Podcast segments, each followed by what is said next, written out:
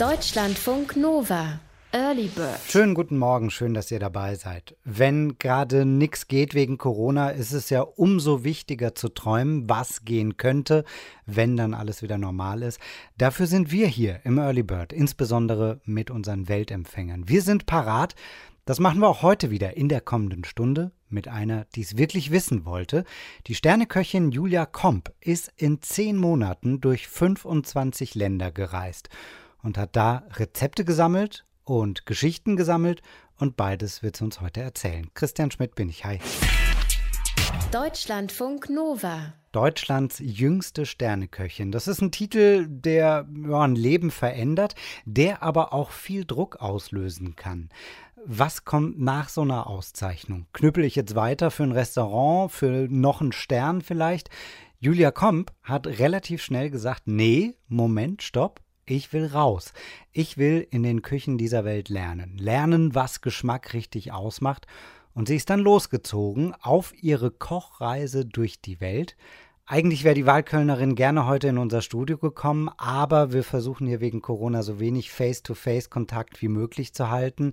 Deshalb haben wir über WhatsApp telefoniert. Ich habe sie gefragt, wenn sie sich jetzt ein Land aussuchen dürfte, über das wir unbedingt reden müssen, welches wäre es? Also kulinarisch war auf jeden Fall Korea für mich ein Favorit, denn ähm, da gibt es einfach mega viel verschiedenen Geschmack.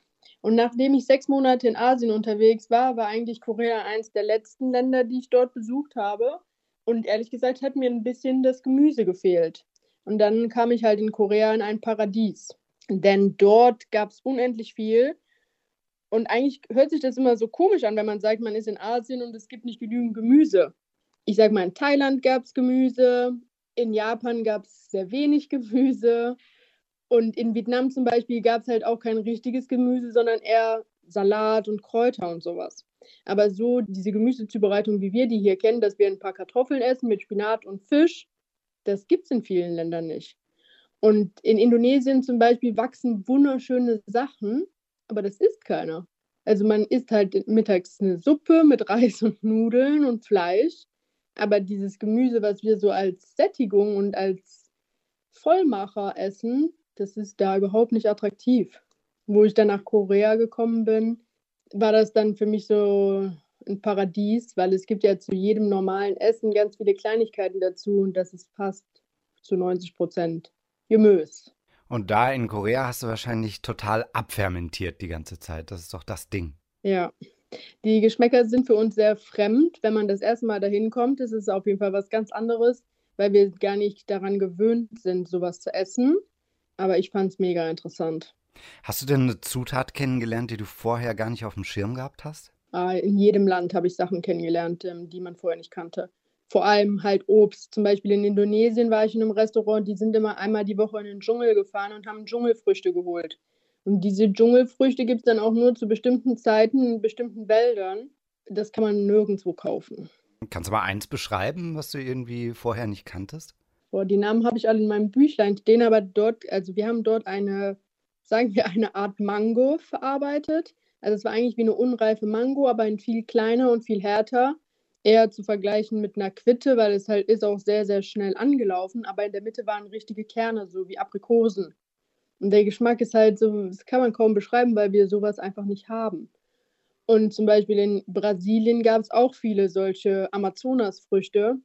Das war zum Beispiel eins, war eigentlich von der Form her wie eine Jammwurzel, also außen eine harte Schale und braun und ziemlich riesig. Und innen drin waren ganz viele kleine Segmente, fast als ob eine Rambutan oder Litschi nebeneinander legen würde, aber schwabbeliger. Und zwischendurch waren halt trotzdem noch so Häute wie bei einem Granatapfel, aber ein etwas fester. Also da kamen zwischendurch immer wieder Sachen. In Indonesien gab es auch sehr, sehr viele Früchte, die ich vorher noch nicht kannte, wie so kleine Äpfel, dann Kuak, die Schlangenfrucht. Das sieht eigentlich aus wie eine Erdbeere, aber hat komplett außen alles voll mit ähm, Schuppen, ganz, ganz viele kleine, wie so eine Schlange. Und wenn man das reinbeißt, dann schmeckt das fast so wie Huba-Buba-Kaugummis. Ist ja eigentlich gemein, wenn du das jetzt hier äh, nochmal nachkochen wolltest, geht ja alles nicht, ne? Oder nee, kannst du es eher nur kriegen? Schade. Ja, ich denke nicht. Was ja immer so schade ist, also großer Teil deiner Reise war in Asien. Wir Deutschen, wenn wir kochen, meinetwegen, dann sagen wir mal, heute gibt's asiatisch, ne? Da Ja, dürfte das dir doch vor. Schmerz das Auge zucken. Ja, das ist korrekt. Asiatisch gibt's nicht. Also mir fällt das auch selber auf, zum Beispiel, wenn ich mich mit Freunden treffe und dann, okay, wo gehen wir heute Abend essen? Ja, lass uns asiatisch was essen. Oder lass uns etwas Asiatisches essen. Das ist so wie wenn wir sagen, lass uns europäisch essen. Heißt es jetzt Sauerbraten oder Gyros oder Pizza oder Paella? ist einfach so unterschiedlich. Es ist wirklich eine komplett unterschiedliche Küche, obwohl die Länder manchmal nebeneinander liegen. Was mir schon auffällt, in Asien wird anders gekocht im Sinne von spezialisierter, oder? Da ist diese Krabbenomelett-Frau, die seit 40 Jahren Krabbenomelett macht. Da ist dann ein Typ, der seit 30 Jahren Nudelsuppe macht und zwar nur diese eine Nudelsuppe. Hast du solche Leute kennengelernt? Ja, ich habe in so einer Pho-Küche in Vietnam gearbeitet, in Ho Chi Minh. Die Frau 30 Jahren jeden Tag die gleiche Suppe, jeden Tag 600 Liter. Boah, aber das könnte ich nicht. Also nach drei Tagen war das halt schon so oh, langweilig irgendwie. Ja, da ist man in Deutschland irgendwie anders drauf oder sagen wir im Westen, ne? Man will so der Allrounder sein. Ja, nee, aber, nee, aber wenn man jeden Tag das Gleiche macht, die machen ja jeden Tag nur eine einzige Suppe. Und das 30 Jahre lang, da, da, da würde ich ähm, eingehen. Also wenn man noch verschiedene Sachen macht und ein größeres Team ist, der eine macht Nudeln, der eine macht Suppe, der eine wischt das Gemüse und man hat vielleicht zwei, drei Varianten, okay. Aber jeden Tag nur eine einzige Suppe? Ich war vier Jahre in diesem Restaurant. Irgendwann ist halt Zeit für was Neues. Ich hatte noch größere Pläne. Ich wollte noch mehr sehen von der Welt. Ich wollte mehr lernen. Mm, Es war einfach Zeit für traditionellen Geschmack. Ich wollte nicht mit diesem Stern schon am Ende sein. Es war Zeit zu sagen, okay, ich will was Neues lernen. Und dann hätte es für mich zwei Optionen gegeben. Einerseits wäre ich in ein anderes Restaurant gegangen, in ein Zwei-Sterne- oder Drei-Sterne-Restaurant, weil ich noch nie dort gearbeitet habe. Ich glaube, da war ich zu stolz dafür, weil ich mir gedacht habe, okay, ich habe jetzt mit den coolen Köchen schon zusammen auf dem Festival gekocht, jetzt möchte ich ja auch nicht mehr dann unter denen kochen. Und ähm, da habe ich mich entschieden, meinen Weg alleine weiterzugehen, aber dafür halt den originalen Geschmack zu lernen. Und dann habe ich mich aufgemacht, um wirklich zu sehen, okay, so schmeckt es in Korea, so schmeckt es in Thailand, so schmeckt es in Indonesien, um danach zu sagen, okay, ich koche. Das Gericht zum Beispiel ist indonesisch inspiriert, aber dann weiß ich halt, wie das Original schmeckt. Wie hast du dich damals hingesetzt? Wie hast du das geplant? Ja, ich bin einfach los. Also ich bin erstmal nach in die Emirate, da hatte ich einige Verwandte und Bekannte, die wollte ich nochmal besuchen, so ein bisschen als Urlaub. Und meine erste Stelle war Bangkok. Und das hatte mir ein alter Küchenchef organisiert. Da war ich beim Franzosen erstmal. Ja, das war ganz cool, also ein französisches Sterne-Restaurant. Und von da ging der Weg dann los. Das war dann so, dass die mich halt in das nächste. Eine Sekunde, unsere Katze weint. Ähm, nein, musst du irgendwas tun? Nein, da haben die ähm, mich dann von einem Restaurant ins nächste geschickt. Und dann war ich im thailändischen Sterne-Restaurant bei Bolan. Und die Frau hat dann gesagt, ah, geh doch dahin. Und ja, so bin ich dann los. Indonesien hatten mir Gäste organisiert, weil die kennen den Gouverneur von Jakarta. Und dann bin ich da hingekommen und wo ich da hingekommen bin, wusste ich gar nicht so richtig, was das bedeutet. Also ich hatte keine Vorstellung, dass mich auf einmal einer im Flugzeug abholt und dann da auf mich so eine geplante Foodreise wartet. Das war mega. Also ich war in Indonesien, glaube in fünf verschiedene Regionen und überall haben wir halt mit so Spezialisten uns getroffen und wirklich halt richtig mit der Küche beschafft. Also die haben eine tolle Reise für mich geplant. Was meinst du am Ende? Ich meine, wenn ich dich jetzt frage, äh, wie hat sich deine Küche nach der Weltreise verändert, ist ein bisschen fies, ne? Aber was nimmst du davon mit? Also ich würde sagen, mein Horizont der Produkte hat sich auf jeden Fall erweitert. In vielen Sterne- oder ausgezeichneten Restaurants auf der ganzen Welt gibt es viel weniger als bei uns. Also Shishi ist dort nicht mehr gesehen. Also da gibt es halt drei, vier Sachen auf dem Teller und das war's. Nicht tausend Komponenten, wirklich ganz klar, aber ein cooler Geschmack. Ja, Teamwork, okay, das war halt überall cool. Ich habe fast nur in coolen Küchen gearbeitet, wo man echt sagt, boah, das hat richtig Spaß gemacht. Perfektion, also das muss halt immer gleich sein. Natürlich war es auch vorher bei uns immer gleich, aber nicht so gleich. Und was ich auch auf jeden Fall verändern muss, ist halt die Rezepte zu 100% zu dokumentieren. Hm, Also du hast immer schön mitgeschrieben. Also viele Sachen habe ich halt immer selber gemacht auf alten Arbeitsstellen. Deswegen habe ich das nie aufgeschrieben, weil ich weiß ja, wie es geht. Aber wenn ich mal nicht da bin, dann kann das keiner nachmachen. Und ich muss mich jetzt wirklich hinsetzen und sagen, okay, ich muss die Rezepte aufschreiben. Das ist wirklich wichtig, damit halt die gleichbleibende Qualität auch gewährleistet ist, dass es immer gleich schmeckt. Durch 25 Länder ist die Sterneköchin getourt und hat in den Küchen dieser Welt wieder als Praktikantin angefangen. Besonders angetan war sie von Asien, nicht zuletzt deswegen, weil da Essen einfach eine wahnsinnig große Rolle spielt. In asiatischen Ländern ist das Essen viel, viel wichtiger als bei uns. Also dort ist dieses Zusammensitzen, den Abend genießen, das Leben genießen viel, viel besser als bei uns. Die Leute sitzen zusammen abends auf der Straße auf Plastikhockern und genießen einfach ihr Leben, obwohl es mitten in der Woche ist. bei uns ist das, glaube ich, nicht so. Nee, also in allgemein würde ich sagen, in jedem Land dieser Welt wird das Essen mehr wertgeschätzt als in Deutschland. Meinst du, das könnten wir in Deutschland irgendwie hinkriegen? Oder ist aussichtslos? Zum Beispiel, wenn man Deutschland und äh, Frankreich vergleicht, dann haben in Frankreich alle kleine Wohnungen und alle kleine Autos und die geben hier komplettes Geld für Essen aus.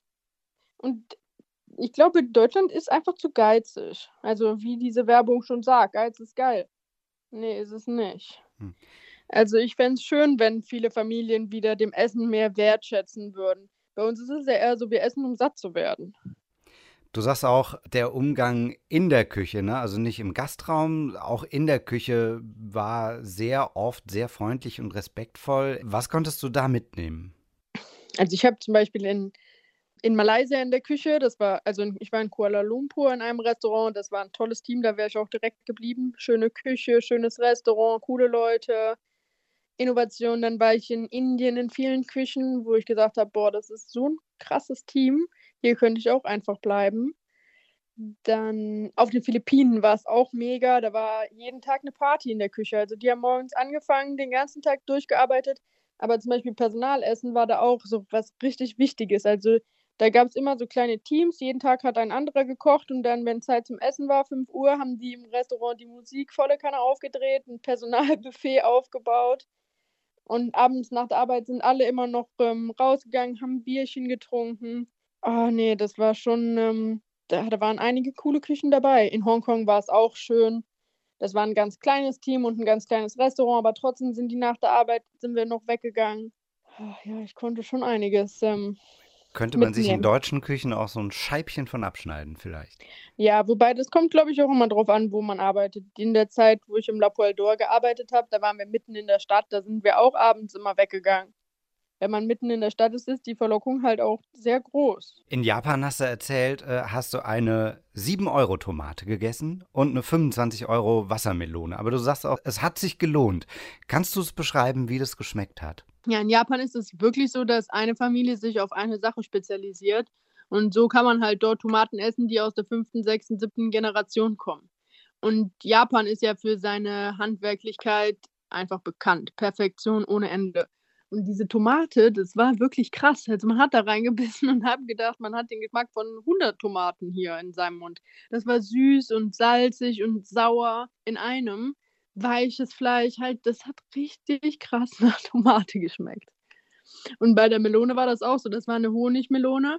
Und die haben einfach die Honigmelone nur gemixt und dazu so ein Kokossorbet serviert. Und dafür haben die zwei Sterne bekommen. Da gab es keine Creme, kein Mousse, kein Sorbet, kein, kein Crumble, nichts Knuspriges, nicht Weiches, nicht Fruchtiges. Das war einfach nur eine pürierte Melone mit einem Kokoseis. Hm. Das heißt, wenn die Zutaten geil sind, dann muss man auch nicht irgendwie einen Quatsch dazu rühren, sondern es funktioniert dann für sich selbst. Ja, und das war wirklich geschmacklich unglaublich. Ich werde wahrscheinlich nie wieder in meinem Leben so eine Melone essen. Fuck, ich will diese 25-Euro-Melone haben. 25 Länder in 10 Monaten.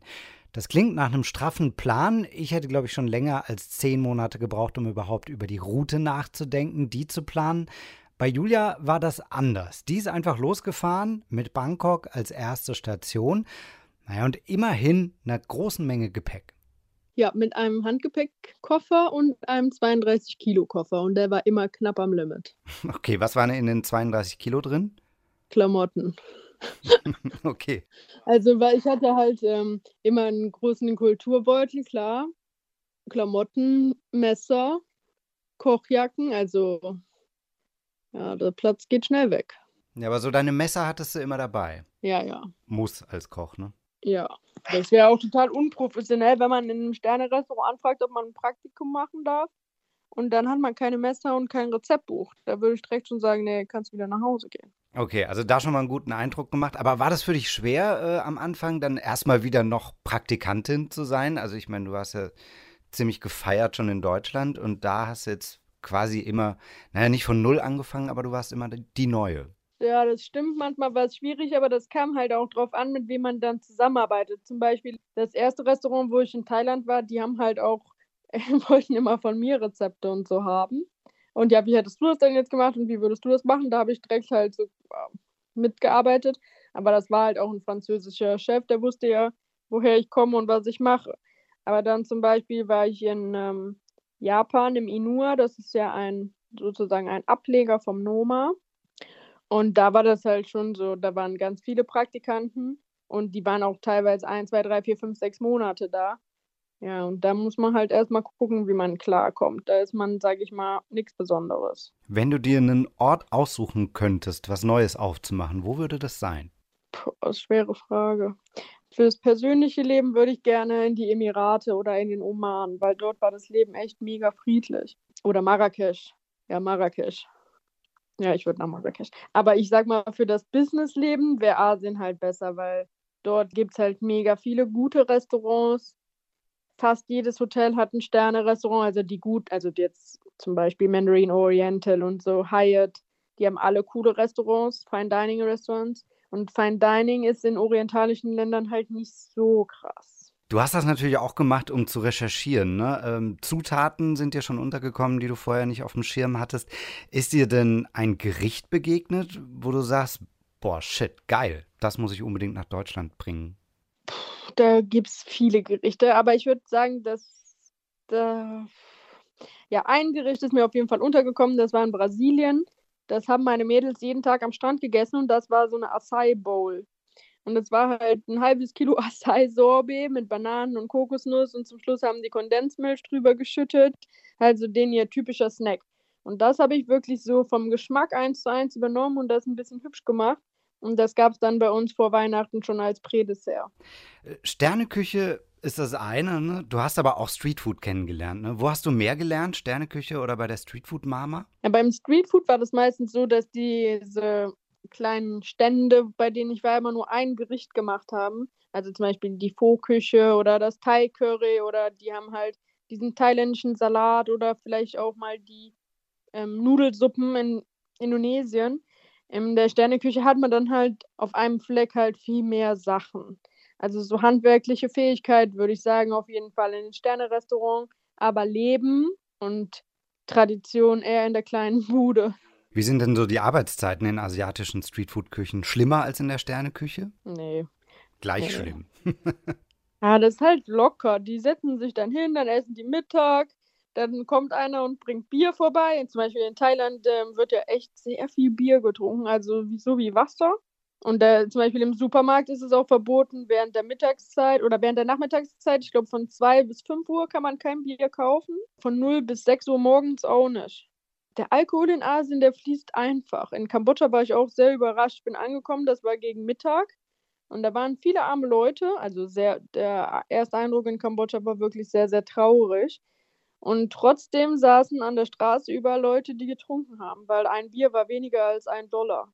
Julia Komp ist durch die Welt gereist. Darüber wird sie uns gleich noch ein bisschen was erzählen. Aber sie ist jetzt auch wieder in Deutschland und da bekommt sie als Gastronomin die Folgen der Pandemie voll zu spüren. Sie hatte große Pläne. Die sind jetzt erstmal auf Eis gelegt.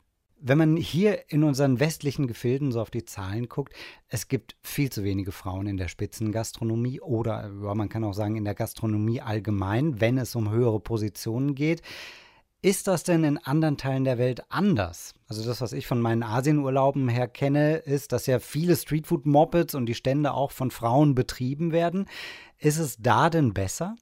Ja, ich glaube, bei Streetfood würde ich auch eher sagen, das sind mehr Frauen, aber in allgemeinen Restaurants waren immer weniger Frauen als Männer, mit einer einzigen Ausnahme, Marokko. Tatsächlich. In Marokko war ich in drei Küchen und in allen drei Küchen waren mehr Frauen als Männer. in einem Restaurant, das ist auch ein sehr berühmtes ähm, Restaurant, weil Chef Moa ist auch eine, ein Juror bei Top Chefs oder irgend sowas. Und in seiner Küche arbeiten 25 Leute und davon sind 21 Frauen. Krass, weißt du, warum das so ist? Nee. Ja. Und dann war ich noch in zwei anderen Restaurants und da haben nur Frauen in der Küche gearbeitet in Marokko. Also da sind sehr viele Frauen in der Küche. Wie war das denn für die Leute vor Ort? Ich meine, auf der einen Seite ist ja geil, wenn eine Sterneköchin aus Deutschland zu dir in die Streetfood-Küche kommt. Da haben sich bestimmt viele auch gefreut. Oder haben manche irgendwie gesagt, ey, nee, die feine Dame, die schaut sich das hier nur mal an, jettet dann wieder nach Deutschland zurück und verkauft meine Portionen für 200 Euro?